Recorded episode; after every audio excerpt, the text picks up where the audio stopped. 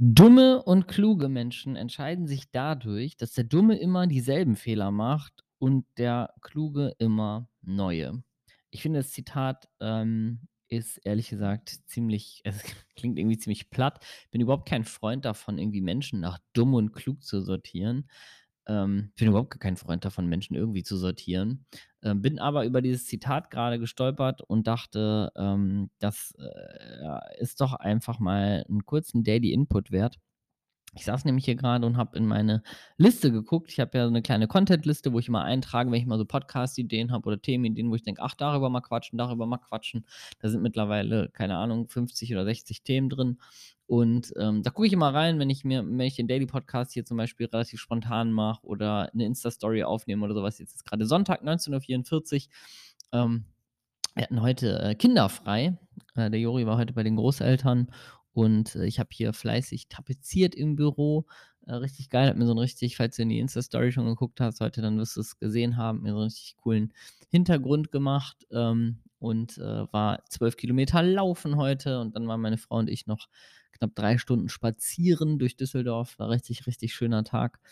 Und, ähm, ja, habe jetzt einfach sehr spontan hier noch schnell, äh, gesagt: „Ich nehme jetzt den Podcast auf.“ Und dann, äh, war es so spontan, dass ich gedacht habe: „Ach, dann gucke ich mal in meine Content-Liste.“ Und nebenbei, weil ich ja so unfassbar multitaskingfähig bin, not, ähm, hatte ich Instagram geöffnet und dann kam mir dieses Zitat zufällig gerade hier irgendwie auf so 'nem Feed-Post, äh, äh, über 'n Weg gelaufen. Da habe ich gedacht: „Komm, das ist doch mal was.“ Ähm, weil ich finde, da ist sehr viel also, unabhängig davon, ob ich jetzt finde, dass das Zitat gut gewählt ist oder nicht, ähm, ist da ist da aus meiner Sicht, äh, was was total Elementares drin, gerade wenn es zum Thema Veränderung, Umsetzung, ähm, geht, ist, glaube ich ist, glaube ich, die Fehlerkultur immer noch was, was total irgendwie total misleading ist oft, was was überhaupt noch gar nicht so gelebt wird. Es ist 'n relativ also, aus meiner persönlichen Erfahrung auch 'n sehr, sehr deutsches Phänomen. Also, ich weiß nicht, wie's in allen Ländern der Welt ist, aber Deutschland ist da im im Vergleich zu zum Beispiel den USA oder so was,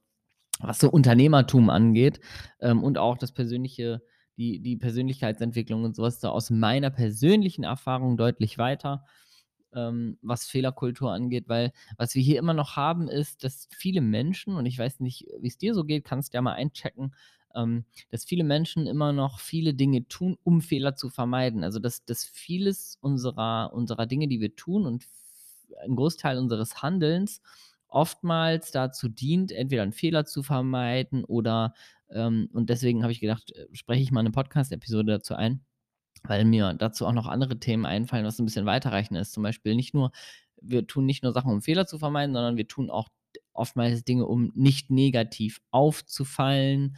Ähm, das ist so 'n bisschen es gibt ja auch oh Gott, jetzt weiß ich gar nicht, wie das wie das genannt wird. Es gibt ja so 'ne so 'ne Studie, ähm, die gemacht wurde. Also, jetzt gefährliches Halbwissen, weil ich mich nicht mehr dran erinnere, aber es gibt so 'ne so 'ne so 'ne Studie, vielleicht kann mir jemand bei Instagram schreiben, wenn er die kennt oder 'n Link dazu hat, ähm, wo 'ne 'ne Frage gestellt wurde, ähm, nach 'ner ehrlichen Einschätzung und die Antwort relativ klar war und dann hat einer quasi diese Frage nur in echt gestellt bekommen und die anderen 20 im Raum waren im Grunde, äh, Schauspieler. Und die offensichtlich richtige Antwort hat der Typ dann gegeben und dann haben halt irgendwie beziehungsweise da wurden dann irgendwie 10 Leute vor ihm gefragt und haben alle 'ne falsche Antwort gegeben, aber alle dieselbe. Und dann hat die einzige Person, die eigentlich, ähm, die Frage richtig beantwortet hätte, hat die Frage dann auch falsch beantwortet, weil ähm, weil sie oder er eben nicht auffallen wollte im Vergleich zu allen anderen. Das heißt, irgendwie alle haben 'ne falsche Antwort gegeben und er hat so gedacht: „Ja, okay, dann“ ne, da da gehen dann Sachen im Kopf ab, zumin äh, zum zum Beispiel so: „Oh Gott, ne, das anscheinend habe ich ja doch Unrecht oder ich bin verunsichert, weil alle anderen sagen ja was anderes“ oder irgendwie so: „Ne, ich will jetzt nicht negativ auffallen.“ Also, vieles Unterbewusstes, was da stattfindet. Und aus meiner Sicht ist das auch so 'n bisschen in dieses Thema Fehlerkultur mit einzuweben.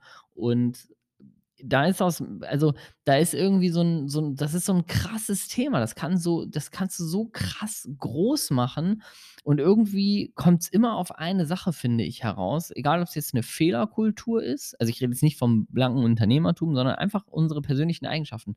Ob's jetzt irgendwie so ist, Angst, 'n Fehler zu machen, Angst aufzufallen, in der Regel ja Angst, negativ aufzufallen, auch Angst, einfach anders zu sein oder so, ich sa sage mal eher, geoutet zu werden als anders versus die, die grade in meinem Umfeld sind oder wo ich grade irgendwie bin, zum Beispiel, keine Ahnung, in 'nem Raum mit 100 Leuten oder in meinem persönlichen Umfeld oder so was.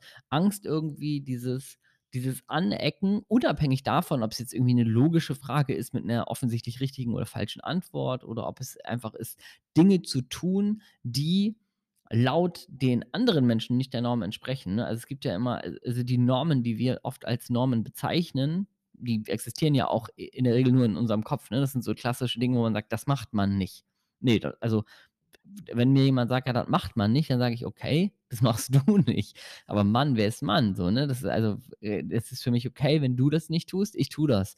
Ähm, da gibt es äh, da gibt es genügend Beispiele und, äh, gibt es wahrscheinlich auch in deinem Leben. Ähm, und aus meiner Sicht und das ist jetzt kein konkreter so konkreter Action Step vielleicht für dich. Ich will aber versuchen, dir so 'n ganz slightly so so so 'n ganz leichten Tipp vielleicht trotzdem mitzugeben. Und zwar ähm, wirst du umso mehr Entscheidungen du für dich triffst und das heißt nicht gegen andere, sondern für dich, unabhängig davon, was das für das Umfeld bedeutet. Umso mehr findest du zu dir, umso mehr gewinnst du Selbstsicherheit, Selbstvertrauen, bist stolz auf dich, so stehst für dich ein und das wirkt alles unfassbar krass unterbewusst. Und ich würde dich einfach voll gern dazu einladen, mal zu überlegen, wo wo die nächste Chance liegen könnte, weil ich bin mir total sicher, dass du eine Sache in deinem Leben hast, weil die haben wir alle.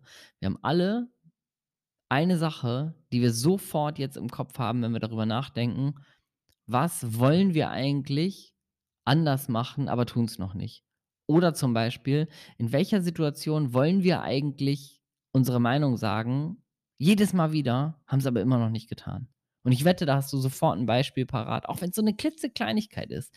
So: „Was wollte ich eigentlich schon immer mal ansprechen, habe es aber immer noch nicht getan, frage mich aber auch gar nicht mehr warum, sondern rede im habe immer Ausreden parat. Ja, ist nicht der richtige Zeitpunkt oder ja, das macht man nicht an dieser Situation“ und so weiter.